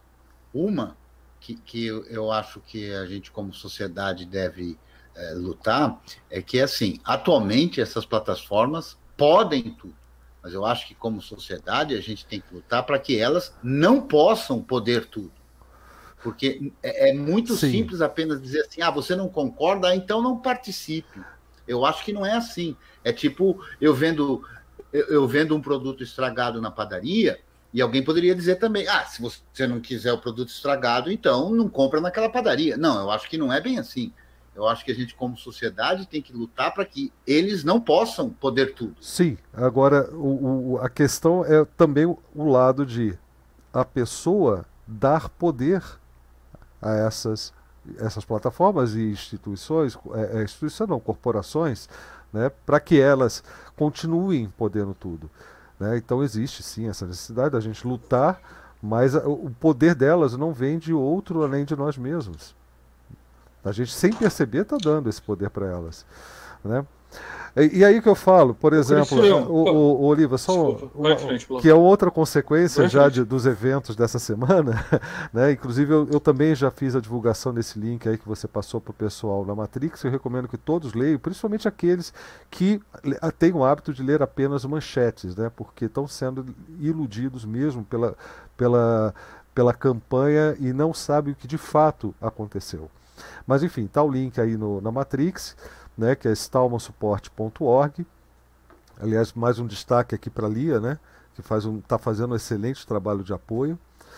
E, mas enfim, em função disso tudo, eu acabei, acabei é, é, meditando sobre várias coisas e uma delas é o quanto que a nossa liberdade de computação ela está sendo prejudicada com software que são distribuídos sob licença GPL, alguns dele, deles inclusive, mas que privam a gente da liberdade porque é, são softwares insubstituíveis em funções que, onde há alternativas, eles são softwares extremamente complexos que dificultam a manutenção por qualquer outra, é, por qualquer outro grupo que se disponha a fazer manutenção, criar forks, etc., a, a não ser aqueles que estão criando esses softwares, que estão investindo e desenvolvendo esse software para interesses corporativos, e aí eu digo interesses como de Red Hat, como que na verdade é da IBM, ou então interesses como uh, uh, da, da, Google, da própria Microsoft, que nunca aparece porque não quer uh, queimar a sua imagem, né? De, enfim, não quer queimar os movimentos contra o software livre, mostrando a sua cara. Mas enfim, é, o quanto isso é, está sendo, está sendo é, é, não é invadida a palavra, me fugiu a palavra, enquanto isso está sendo colocado sutilmente, né, introduzido, essa é a palavra, isso está sendo introduzido sob licenças livres, mas tem o mesmo efeito de um software proprietário. E isso é uma coisa que andou me incomodando muito essa semana. Eu, eu fiz uma pesquisa enorme. O que, que eu posso fazer para não utilizar mais essas tecnologias, entendeu? E, e, enfim, é, eu acho que isso tudo está no mesmo contexto, porque é muito fácil você chegar a uma pessoa que, que está se posicionando contra tudo isso que a gente falou aqui nessa live de hoje e fazer uma campanha de difamação, criar uma, uma campanha de cancelamento, mas como você disse, eu ainda não vi foto de vazamento com, com, com gaivotas cobertas de dados. Eu ainda não vi, é, é, é eu ainda não vi uma campanha contra essas corporações que estão ditando de forma esclarecida e benevolente né, a, a, o, o, rumo da computação e até criando limitações artificiais às quatro liberdades. Isso eu não vejo, né, e isso me preocupa bastante. Bom, é, já estamos encaminhando para o final, mas eu quero ouvir muita coisa ainda. Só estou avisando que nós temos mais 20 minutos aqui, 30 de, de conversa, e que todos os temas agora, todas as participações, que se possível, já partindo para o lado de amarrar o tema, né? Para a gente poder finalizar com sem deixar pontas soltas, ou se deixar, ó, vamos fazer uma próxima live sobre isso, né? Aí fica, fica legal também. Então vamos. vamos eu, eu queria colocar Bom. um ponto respondendo uma coisa que o Cretil é, falou sobre regulação. Eu, eu, eu, eu, eu, eu, acho que sim, regulação é necessária, é, mas é muito perigoso é, é introduzir regulação num, num, num, contexto atual em que existem é, é, assim existe uma plutocracia né, controlando as principais supostas democracias do mundo. É, eles têm um poder de fazer uma porção de coisas computacionalmente que, que as alternativas não teriam, e eles têm uma influência é, lobística sobre os processos legislativos é, que poderia facilmente ser abusada para introduzir legislação que, ao invés de fomentar a, a regulação né, legislativa, que ao invés de, de fomentar a, a dispersão do poder e a, e, a, e a, autonomia individual e os direitos civis na internet, é, é, tendesse a, impedir a entrada de novos competidores no mercado. Além disso, é, ele, é, o, você colocar o, o poder de decidir o que, que pode e o que, que não pode ser conversado, ser discutido, ser publicado, ser divulgado na mão de um conjunto pequeno, minúsculo, de corporações extremamente poderosas, é, é eu acho é, é um tiro no pé. Então a gente precisa tomar muito cuidado com qual é, regulação a gente vai exigir, porque é, é a tendência normalmente é quando a, a, a população se revolta o suficiente para pedir uma coisa e os interesses econômicos estão pedindo outra, a legislação que passa é uma que não resolve o problema, mas ainda agrava. Então, é, é um pouco de pé atrás aí. É, eu, eu não coloquei isso como uma solução absoluta. né? apenas para tentar estabelecer um critério de que não é que as coisas já estão aí, não há o que fazer a não ser, por exemplo, não acessar o, a plataforma A, B ou C. Né? Eu acho que a gente tem que interferir nas duas coisas. É claro que eh, me parece muito claro que o maior poder é simplesmente não acessar, dizer que é uma porcaria, eh, eh, porque desta forma, pelo, pela questão do lucro, talvez seja até mais fácil deles mudarem certos comportamentos. Né? Então, se há um movimento social de queixas contra a plataforma que faz essa ou aquela atitude, isso pode efetivamente ter um funcionamento dentro do, do lucro deles, dos acionistas e, e tudo mais. Mas o que eu quero colocar é que a sociedade tem que tentar se defender. Né? Eu acho que não adianta simplesmente o indivíduo, ah, eu não acesso essa, eu não acesso aquela, porque o que acaba acontecendo é que só há, no fim das contas, o que acessar, porque eles fazem um oligopólio. Né? Então, como é que a gente se defende do oligopólio? Né? Porque aí, como por exemplo, operadoras de, de, de TV a cabo ou de, de internet, eu não posso ter a que eu quiser, só tem duas ou três aqui. Né? Então, não há o que fazer, há um oligopólio, e as duas ou três foi exatamente o que você comentou com relação ao banco, né? Não adianta você reclamar, o argumento deles é excepcional, é assim, e é real, né? Se vira, negão vai atrás do banco aí que te oferece a liberdade e você efetivamente não vai encontrar. Então, o que fazer? Né? Então, a gente não tem escolha, a única escolha é tentar interferir em todos os campos, né? do, da consciência e do da regulação também, não achando que a regulação suplante a consciência. Né? Eu acho que ele tem um terceiro, inclusive, que não descarto demais, tudo com, com bastante ponderação, é claro, é, mas um terceiro é a concorrência, porque é uma linguagem que eles entendem bem, né? É, então, por Tem exemplo. Tem um outro também, um quarto, então, que é a sabotagem. Né? É, sabotagem também.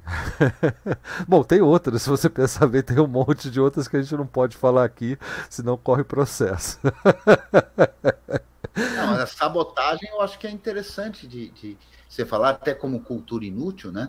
É, sabotagem é um termo que, segundo eu li aí, vem de holandês ou coisa parecida, que sabote é o mesmo que, uh, uh, que aquele calçado que eles usam lá, de, de, de aquela sandália de, de, madeira lá, né? E os trabalhadores, àquela época do início da Revolução Industrial, colocavam esses tamancos, né?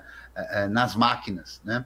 E aí as máquinas deixavam de funcionar, né? Então, sabotagem é isso, é colocar tamanco nas máquinas, ou seja, agir no sentido como desobediência civil, por exemplo, no sentido de deles terem o poder reduzido. Então, a nós, cidadãos, temos que nos mexer, não é? E é, a gente, é verdade, não pode ficar só a, a, a lei, porque a lei por conta de, do mecanismo de como as leis são produzidas, né, elas, conforme o Oliva já disse, elas acabam seguindo os interesses daqueles que a gente eh, quer se defender. Né? Então, a gente precisa de desobediência civil, a gente precisa de sabotagem, a gente precisa de fazer coisas que, eh, de alguma forma, atrapalhem eles continuarem nos eh, subjugando. Né?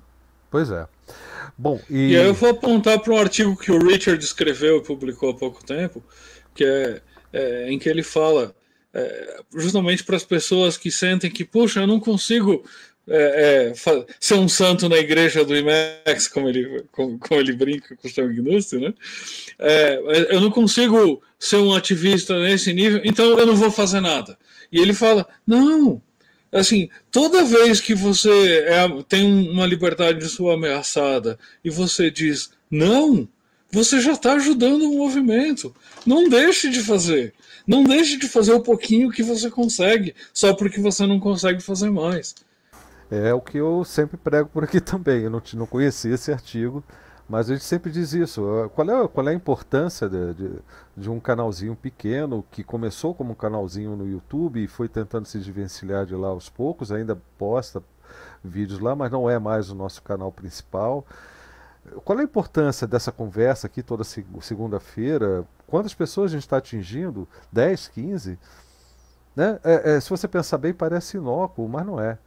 Não é qualquer não, qualquer qualquer a, a, ação pessoal é, é, no sentido oposto ao que de oposição ao que ao que vem imposto para a gente é de grande ajuda. É assim que se formam as conclusões, as conclusões, é assim que se formam as consciências, né? Assim que as pessoas chegam às conclusões, é assim que as pessoas começam a criticar.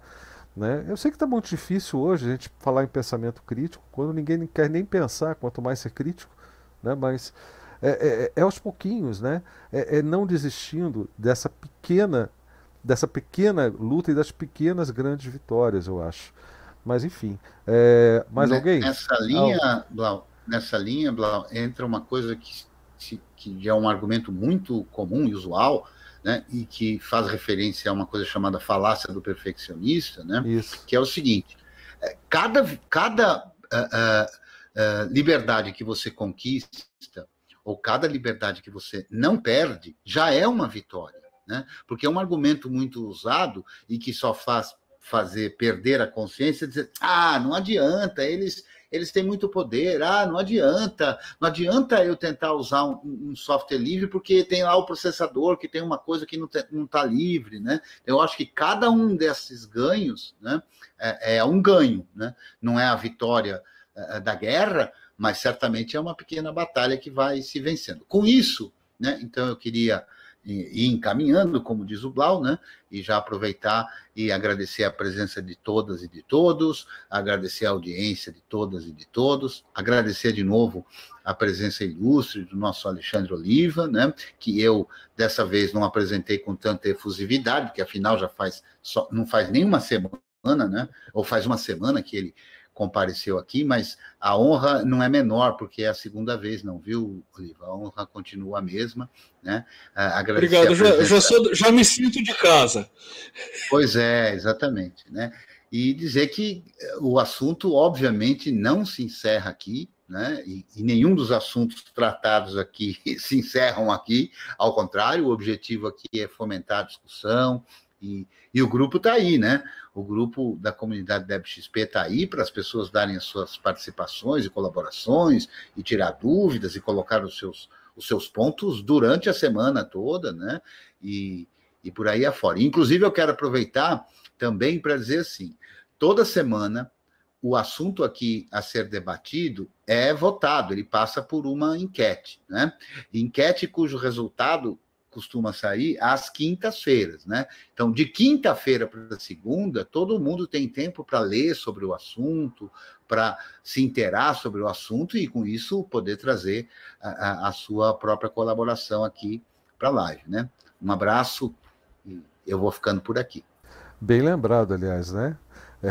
É, bom, é, a, o objetivo dessas enquetes é justamente esse, para que todo mundo possa começar o debate antes da live de segunda, porque na live de segunda a gente está pensando no próximo. Oliva, eu, eu fico muito honrado mesmo pela sua presença. Você sabe que eu já te falei isso, né? Eu, eu, eu adoro as suas palestras, adoro o humor com que você trata de uns assuntos sérios e que escondem, de certa forma, a importância do seu trabalho, né?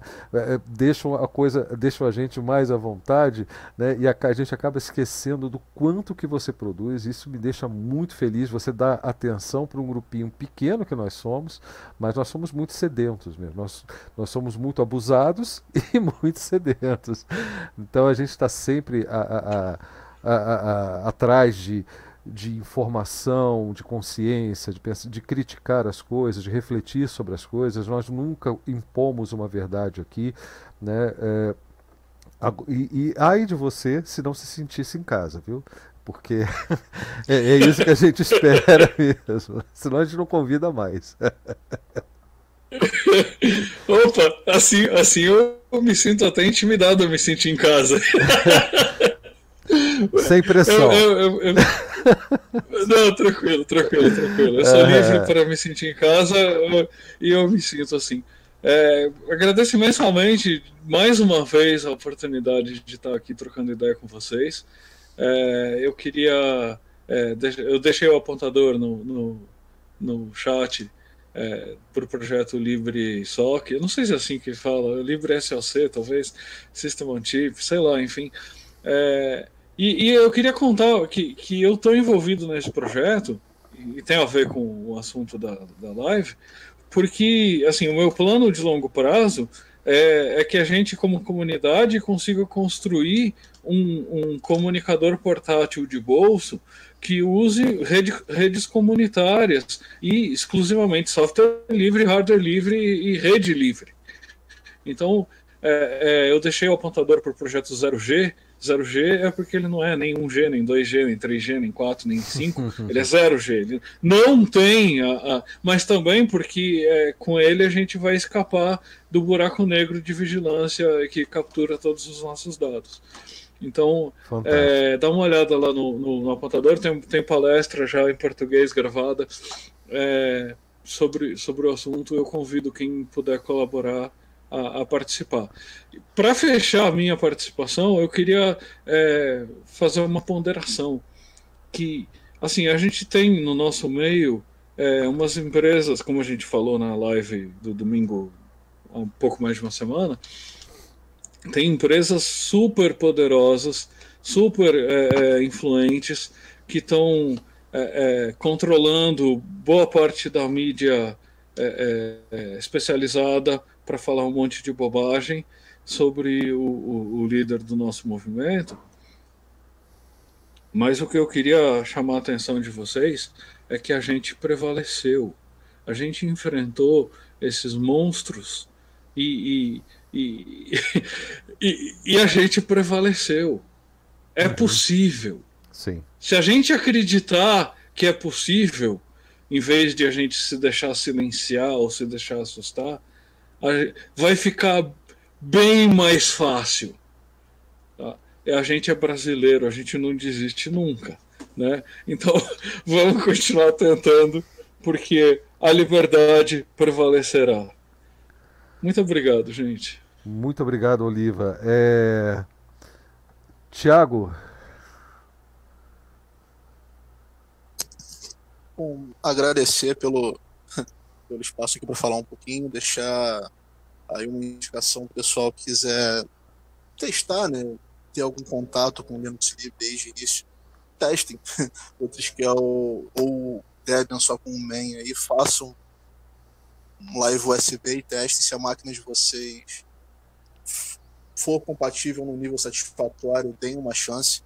É, placa Wi-Fi, por definição, as Ateros R9X vão funcionar tranquilamente. As R7X, se eu não me engano, também. O Hnode, é um, eu coloquei até o link da Hnode no Telegram, é um bom local para vocês pesquisarem por hardware compatível. É, e é isso, o que eu puder estar tá ajudando aí também. A gente já sabe, a gente já fez um bocado de instalação de GNU Linux junto em evento por aí. A gente está aí para trocar ideia, para ajudar e bola para frente. Cara, muito obrigado e, seja bem-vindo para aparecer outras vezes, viu? Não só nesse tipo de tema, mas a gente fala de tanta coisa que eu tenho certeza que você vai adorar bater papo com a gente aqui. É, Faustino, muito obrigado, cara. Não sei se você agora está reclinado aí, assistindo na sua, sua tela, como é que é, widescreen, né? Ou no seu computador de bolso. Estou no computador de bolso Espero que o meu computador chegue semana que vem, tô ansioso. então tá, Faustino. Muito obrigado, obrigado aí pela presença, cara. E temos também aqui a Agnes. Agnes, muito obrigado. A, a, sua pergunta eu acho que foi respondida ao longo de toda a live, não foi? O Agnes. O Agnes. Oi, foi sim. Muito obrigado Muito por estar aqui com a gente, viu, Agnes? gente, viu, Agnes? E ainda tem muitas perguntas que eu acho que são pautas, né, são tópicos para futuras lives. Maravilha. Maravilha. Eu que agradeço a todo mundo pelas falas, por a oportunidade de me deixar falar também, de tirar as dúvidas, fazer perguntas. E obrigado a todos. Valeu, Até a próxima live. Valeu, Uma boa noite. Boa noite. Boa noite. É, Fernando? Ó, o Fernando. Blau? Oi. Oi. Quem é que tá falando? Luizinho. É, ah, Luizinho. Por enquanto também, Blau. É, Falou. Agradeço por eu ter caído de paraquedas também. Quando eu tinha lido no Telegram, eu pensei, ah, eu tenho que falar algumas coisas interessantes também. Então tá bom, Luizinho. Por enquanto também. Então a gente se vê futuramente na, na próxima live também, Blau. Falou. Vou ficar mais atento no, aqui no Telegram também. das pautas também. Tá joia, tá joia. Obrigado, Boa noite, pessoal. Boa noite. Boa noite. Fernando, é, é, ele tá mais tímido, ele não vai falar com a gente agora, eu acho, né? Então eu vou encerrar por aqui. Muito obrigado a todos que estão aí no, no chat também. O Carlos Costa, de Feno, é, tem o, o Nick 12, CDMI, é, Bruno Santos, quem mais estava com a gente aqui conversando a beça. Tá, tem o, o, Oliva, Leandro. o Leandro, né? E tinha mais gente aqui que. Ah, o Visitante 36, que eu não sei quem é, Bonaf. E e, e a conversa estava boa, muita coisa compartilhada no chat da, da sala DebXP na rede Matrix. Eu agradeço. A CDMI. Eu já falei, CDMI, né? É que devia estar aqui com a gente, você não acha? Pois é. Mas enfim, vamos ver se na semana que vem ela aparece para falar com a gente um pouquinho mais. Na, a gente vai fazer uma outra, uma outra votação para o próximo tema. Já amanhã eu vou lançar essa enquete. É, e eu espero que a gente continue essas conversas aí. Eu quero dar aquele aviso, Claudio, que vai encerrar a gravação, mas o, o papo pode sim, continuar para quem está aqui. Maravilha, não precisam sair correndo, né? E, gente, a gente vai se falando, tem muita coisa para acontecer aí nessa semana, muito curso, muita sexta, papo de sexta aí falando sobre Shell, tira dúvida do, do Cretil às quintas, né? muita conversa aí né, ao longo da semana. Um grande abraço para todo mundo e eu fui.